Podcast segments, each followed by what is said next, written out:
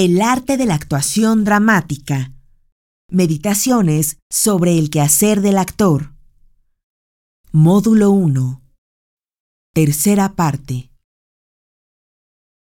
La primera reflexión histórica que llega a nosotros a través de los documentos y las cosas, con toda esa peripecia histórica terrible, es ese tratado de poética atribuido a Aristóteles. Ese texto pero también los textos del propio Aristóteles que refieren a la existencia de ese texto nos revelan que este científico, porque es un científico, ajeno totalmente a la vida del teatro, es más, confiesa con sinceridad que al teatro de su tiempo no va porque no le gusta. Y se va a referir, en cambio, a Epidauro, porque no tiene más remedio que hablar y reflexionar el teatro, porque el teatro ha cambiado a la sociedad de su porque el teatro ha cambiado al mundo, porque el teatro ha fundado el concepto del humano, porque no puede no reflexionar sobre el teatro.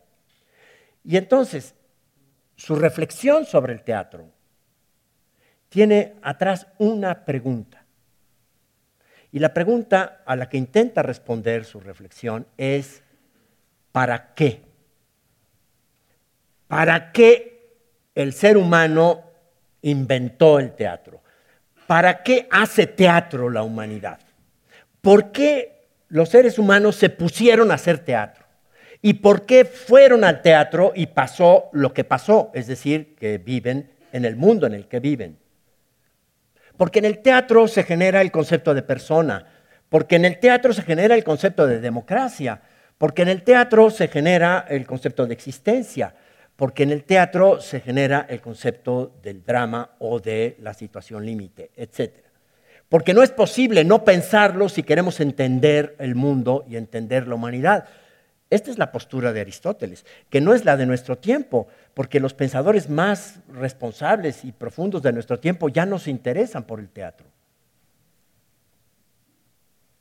Y al intentar pensar para qué hace el hombre teatro, ¿Por qué inventó el teatro? El inicio de la respuesta es el principio de ese pensar, es pensar su para qué, es pensar su finalidad. Por lo tanto, el principio de pensar la actuación solamente puede ser pensar en su finalidad. Es decir, el principio es el fin. O lo que decía tan claramente Leibniz en su metodología. Aquello que él llamó la, proposición de fundamento. Necesitamos una proposición de fundamento. Proponer es poner delante. Poner adelante el fundamento. O poner el fundamento pensando en su finalidad. Es decir, aquello que llamamos un principio no es otra cosa que un fin. Los principios son las finalidades. Y las finalidades poéticas son aquellas que podrían explicar por qué el hacer el teatro o más bien dicho, específicamente, el hacer del actor puede ser un arte. Lo único que puede esclarecerlo son las finalidades del teatro. Pensemos pues en la actuación. Pensar es todas las veces del pensar. Necesitamos un punto de partida todos los sistemas de pensamiento, todas las proposiciones y cosmovisiones y los sistemas de pensamiento pudieron formularse porque descubrieron un punto de partida. Giorgio Colli dice que el principio del pensamiento occidental fue la manía, es decir, la locura, es decir, el furor divino. Y entonces fue necesario pensar. Platón comenzó desconfiando de la experiencia sensible. Los sentidos engañan. Y apareció la caverna. Aristóteles empezó al revés y dijo, no, todo empieza en los sentidos. Pero solamente son la puerta. Los sentidos son la puerta. Pero la neta está después de esa puerta. Pero no podemos no pasar por esa puerta. Descartes dudó de todo. No dio por cierto nada y estableció la duda metódica. Kant, la crisis de la razón pura, la desconfianza en el proceso racional, la afirmación de la, y el descubrimiento y el reconocimiento de las categorías como prejuicio. Schopenhauer dice que tenemos que pensar y tuvimos que ponernos a pensar puesto que morimos. Y como sabemos que morimos, no es posible no pensar. Kierkegaard decía que el principio del conocimiento es la capacidad de abismarse en la angustia. Que solo aquel que es capaz de abismarse en la angustia comenzará a saber algo de la existencia. Los demás seguirán huyendo, pero nunca llegarán a saber nada de la existencia. Y Francisco de Asís pensaba lo contrario. Pensaba que solo el que arriba a la alegría, el que arriba al gozo y danza desnudo en la plaza de Asís, empezará a saber algo. En todos estos puntos de partida, sí, esto, esto que está en la ley de la palanca de Arquímedes, dame un punto de apoyo y moveré el mundo. Yo veo en todas estas tentativas de punto de partida una coincidencia que intenta ser la de esta reflexión. Yo veo en todas ellas la capacidad de formular la pregunta. Siempre hay una pregunta. El punto de partida es la pregunta. Teilhard de Chardin dice por ahí, feliz aquel que no se ha respondido todavía, porque seguirá pensando. En el principio del libro de la primera filosofía dice Aristóteles que hemos venido a la existencia para venir a saber, venir a saber acerca de lo que es como es. Que de eso se trata la vida. Y la pregunta entonces es la vitalidad del espíritu. Quien es capaz de preguntar está vivo. Quien es capaz de preguntar por algo es que ese algo está vivo. Porque cuando dejamos de preguntarnos por alguien o por algo, en ese momento ese algo eh, se muere, lo encasillamos. Todas las relaciones con los otros implican la pregunta por el otro. Cuando hay una persona por la que ya no nos preguntamos, la hemos matado. Y cuando ya no preguntamos, nos estamos muriendo. Y no, no me refiero a la cantidad de las preguntas me refiero a la calidad de la pregunta, del sujeto que pregunta y desde dónde pregunta y por qué pregunta. Porque, porque yo soy mis preguntas. Y frente al escenario, lo primero que aparece son preguntas. ¿Qué es una pregunta? Porque igual, por preguntar, preguntamos. Pero ¿qué es preguntar? ¿Qué implica preguntar? Entonces, pues ¿por qué no le preguntamos a la pregunta por ella misma? Hagamos la pregunta por la pregunta y preguntémosle a la pregunta por ella misma. ¿Qué hace falta para preguntar? ¿Qué hay detrás de la capacidad de preguntar? ¿Qué hay detrás del propósito de preguntar. Y lo primero que aparecen son unas condiciones de posibilidad. Las condiciones que posibilitan que yo pregunte. Es decir, ¿por qué puedo preguntar o por qué ya no pregunto? ¿Por qué? Porque hay unas preguntas que hago y hay un millón de millones de preguntas que no hago. Entonces, ¿por qué sí pregunto por lo que pregunto? Y en cambio no me pregunto por tantas cosas. Hay un millón de millones de personas por las que yo no me pregunto. Y de pronto hay unas por las que sí me pregunto. Eso revela unas condiciones lógicas de la pregunta, unas condiciones de posibilidad lógicas de la pregunta. Miren, no me interesa en este caso la reflexión filosófica, porque sí, me interesa que le demos el golpe a nuestra capacidad de hacer la pregunta que estamos haciendo. Por eso me detengo en la pregunta. ¿Por qué podemos hacer esa pregunta? Las condiciones de posibilidad lógicas de cualquier pregunta son, en principio, un presaber aquello que pregunto. Porque si no lo supiera antes, pues no lo preguntaría. Yo no podría preguntarme por ti si no te conozco antes. Y una vez que te conozco, pues puedo preguntarte si yo bajo aquí y al primer transeúnte le digo, ¿usted se ha preguntado alguna vez por el bolpón? ¿Perdón? ¿Se ha hecho la pregunta por el bolpón?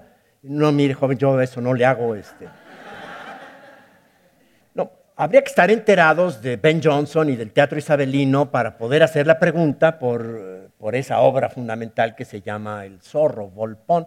Y entonces una vez que yo sé del zorro de Ball de Ben Johnson, entonces puedo hacer la pregunta por Ball Es decir, que si yo no sé de antemano aquello por lo que pregunto, pues no pregunto. Por lo tanto, hay una condición lógica previa a la pregunta que es saber aquello que pregunto. Pero entonces, si ya sé lo que pregunto, ¿para qué lo pregunto? Este, perdón, ¿a dónde lleva esa puerta? Pues mire, y se abre la puerta, vea, ah, bien, ya vi a dónde lleva, y entonces vuelvo a preguntar, ¿a dónde lleva la puerta? Porque no cesa la pregunta. ¿Qué le pasa a esta persona? No, la pregunta no se sostiene si solo presee aquello que pregunto. La pregunta se sostiene si yo ignoro también al mismo tiempo aquello que pregunto. Entonces, para poder preguntar, hace falta al mismo tiempo saber e ignorar. Y sobre todo, saber que ignoro, por eso pregunto. Y aquí sí llegamos a la conclusión de Sócrates. Claro, ¿qué es lo que yo sé? Lo que yo sé, dice Sócrates triunfal, es cuánto ignoro. Por eso pregunto. Si hacemos aquí la pregunta por la actuación, es porque ya sabemos algo, algo estamos haciendo aquí, algo nos trajo del asunto aquí. Sin duda sabemos lo que implica la pregunta y por eso desde ahí la calidad de la pregunta.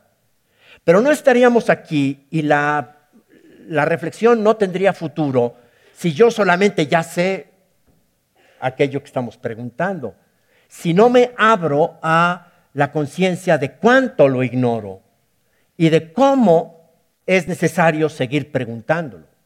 Porque he aquí, y esto no me dejará engañar la experiencia de ninguno al respecto, entre más le sabemos a este enigma de la actuación, más preguntas surgen.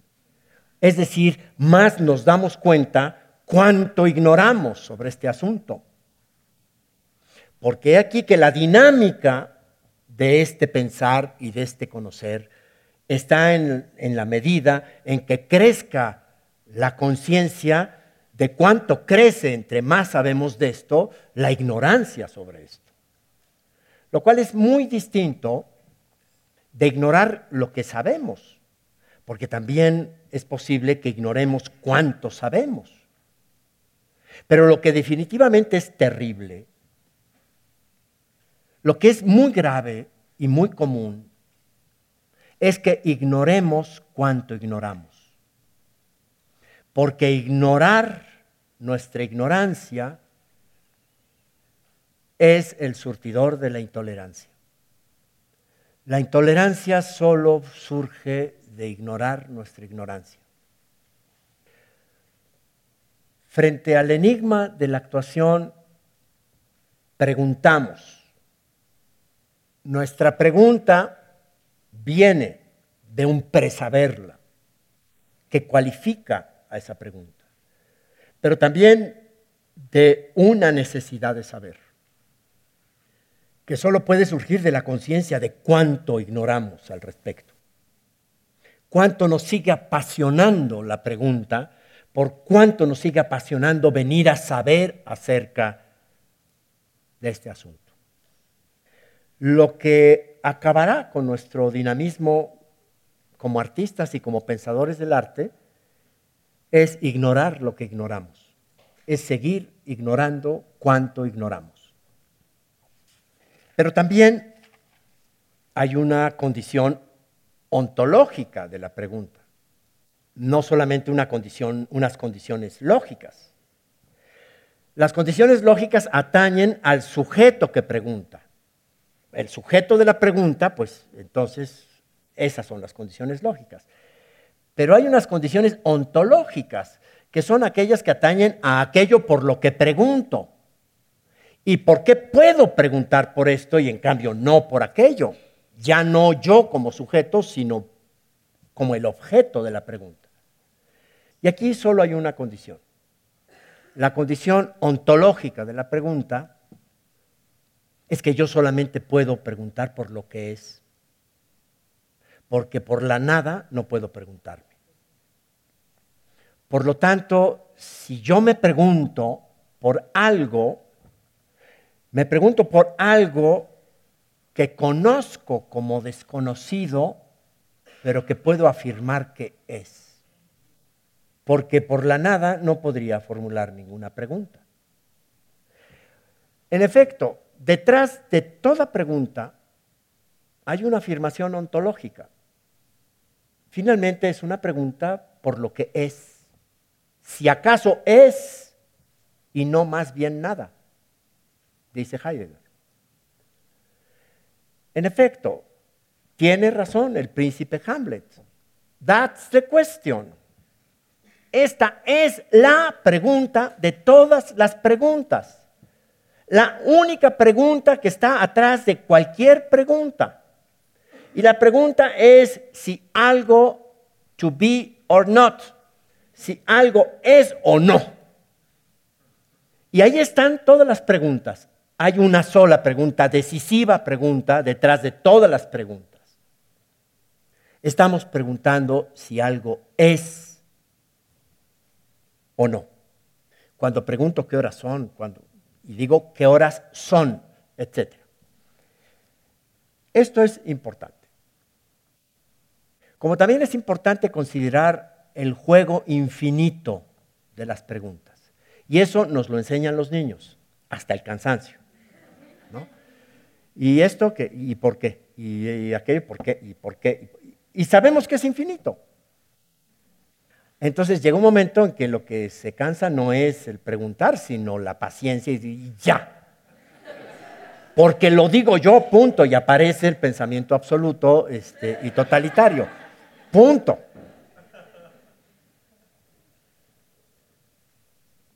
El pensamiento está orientado a la infinitud del pensamiento. Por eso es inabarcable. Pero es importante considerar esta combinación de condiciones cuando lo plantea de manera tan brillante Descartes.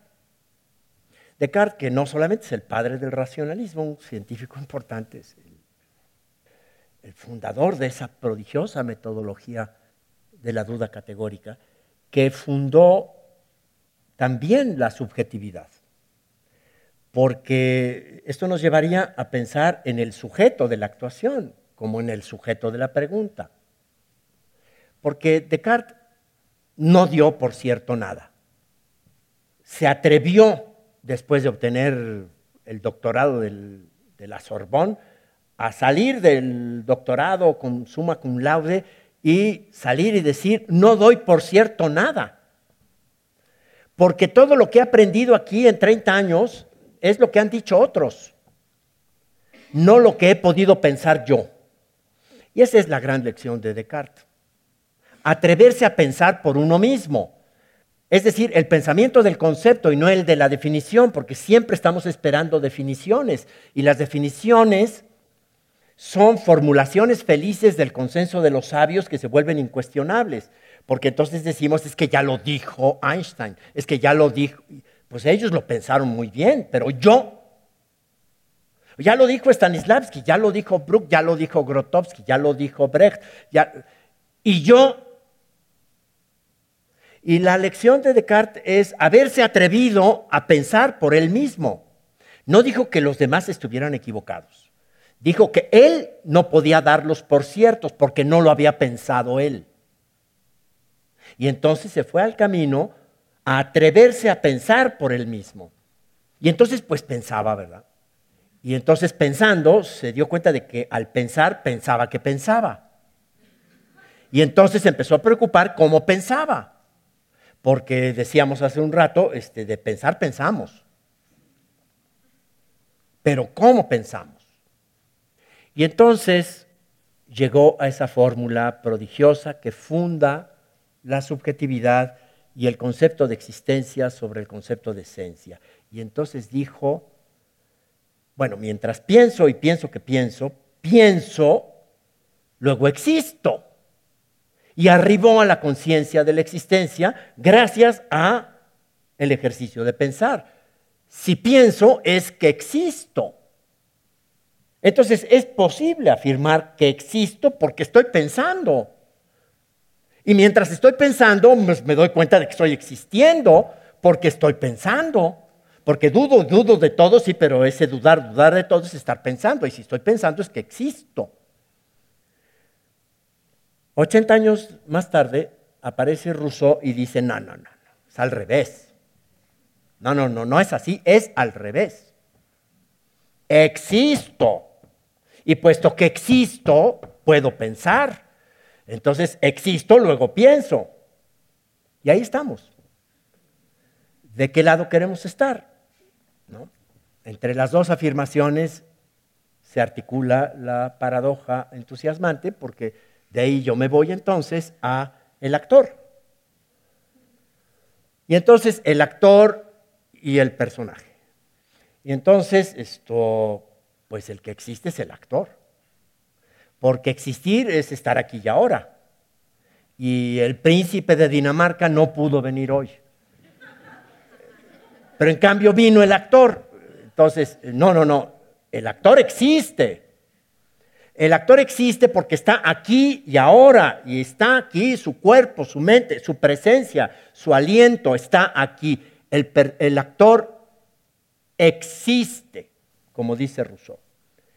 Y si, como dice Rousseau, existe, podríamos atrevernos a decir, luego podría pensar. Y entonces aparece la gran inquietud, esa pregunta apasionante. Si el actor existe, luego podría pensar en qué piensa. Esa sí, créanme, es la gran curiosidad de mi vida. Yo me siento allí y veo en el ensayo y veo al actor y está a punto de entrar y evidentemente ahí está la importancia, en qué está pensando. ¿Qué piensa el actor? Porque el personaje, al personaje sí le toca lo de Descartes. Porque el personaje no vino hoy porque el personaje no existe. Luego, o piensa o no existirá. El personaje justamente es aquel que piensa y entonces existe. Porque lo que nos queda muy claro con la subjetividad cartesiana es que toda identidad es imaginaria. Y entonces el personaje, que es la obra del actor, es algo que si no piensa, no existe. Con lo cual se despeja la duda sobre qué piensa el actor. El actor tiene que pensar en aquel pensar que dota de existencia al personaje. El personaje existe por virtud del pensamiento del actor. Ese es el pensar. Y eso es lo que quiso decir Platón cuando definió poiesis de esa manera que tanto le asustó y dijo, es que el hacer que llamamos poiesis es la capacidad de dotar de ser a lo que no lo tenía. Es decir, crear. Y se asustó mucho y los expulsó de la República Ideal. Eso es el hacer poético. Un hacer tal que dota de existencia. Vean aquí la importancia de esto que llamo yo pensar y en qué consiste el pensar del actor. Porque ¿qué hace el actor a la luz de esto? Y aquí sí centremos el punto. Si lo que el actor hace es conjugar el verbo parecer, es decir, manejar las apariencias, hacer como si, que se parezca que es, pero solamente parecer, esta reflexión no tiene dignidad, compañeros. No perdamos nuestro tiempo, no merece ser pensado. Y además, pues es desgraciadamente lo que el común y corriente de, los, de las personas piensan, que eso es actuar. Si actuar es conjugar el verbo parecer, no hay que pensar nada. No merece nuestra atención. Pero en cambio, compañeros, si lo que el actor hace es conjugar el verbo ser, estamos en un gran problema. ¿Cómo es posible que alguien, siendo el que es, sea el que no es? Porque decimos, el actor es el personaje cuando la actuación llega a la condición del arte. Y aquí el problema está en que nuestra razón es interpelada. A ver, explícame cómo es posible que el actor siendo el que es, que la actriz siendo la que es, ahora resulta que es la que no es. O es retórica, o es un decir este, irresponsablemente eh, retórico, o realmente es consistente. El actor es. Bueno, yo no tengo ninguna duda. Yo lo sé, porque lo he visto. Otra cosa es que lo puede explicar. Pero creo que el haberlo visto, el haber sido testigo de cómo un actor o una actriz alguna vez han alcanzado a ser el personaje, es un hecho que yo no tengo que comprobar, ya lo sé. Lo que tengo es que pensarlo y pensarlo hasta dar razón de ello de que no estoy diciendo una metáfora retórica simplemente, sino que estoy haciendo una afirmación epistemológicamente válida y ontológicamente cierta. Porque el actor hace lo contrario que afirma el dilema de Hamlet. Hamlet dijo, ¿es o no? Ese es el dilema que vale para todo ser y para todo existente. ¿Es o no? El actor lo vuelve conjunción por el acto poético. El actor es y no es el personaje todo el tiempo. Al mismo tiempo es y no es. ¿Cómo es ese enigma? Ah, eso es lo que es apasionante pensarlo. ¿Cómo es posible que la actuación que accede a la condición de arte consista en ser y no ser al mismo tiempo el personaje. Este es el punto. Por eso tal vez la más contundente descripción de lo que es actuar la encuentro en un texto prodigioso de Genet, de Jean Genet, en el decir de un personaje en su, en su maravilloso auto el balcón, que el balcón pues es esa obra prodigiosa que consiste en, el, en aquel burdel de doña Irma, donde los parroquianos llegan a ocupar los grandes salones de los arquetipos sociales y entonces pues está la sacristía del obispo y está el tribunal del juez y está eh, la casa de campaña del general que dirige la batalla y entonces pues los parroquianos llegan para recibir los servicios que los lleven a esos salones y entonces hay un parroquiano que es el abarrotero de la esquina para mayores señas que llega y solicita los servicios del congal de doña Irma y pide entrar a la sacristía, al salón llamado la sacristía, para ponerse las ropas del obispo. Y entonces ahí, asistido por las muchachas, se está revistiendo con los ropajes sagrados del obispo y estando en esa operación, aquel hombre tiene una anagnórisis intensa y prodigiosa. Y entonces dice, yo soy más obispo que el obispo. Porque yo sé que no soy obispo y el obispo no. Que Calderón ya lo había dicho de otra manera, que sueña el rey que es rey y sueña el pobre en su pobreza y el rico en su riqueza, etcétera, etcétera. Es decir, nadie es rey, nadie es obispo, y si alguien lo consigue ser, es porque sabe que no lo es. Y ese es el actor.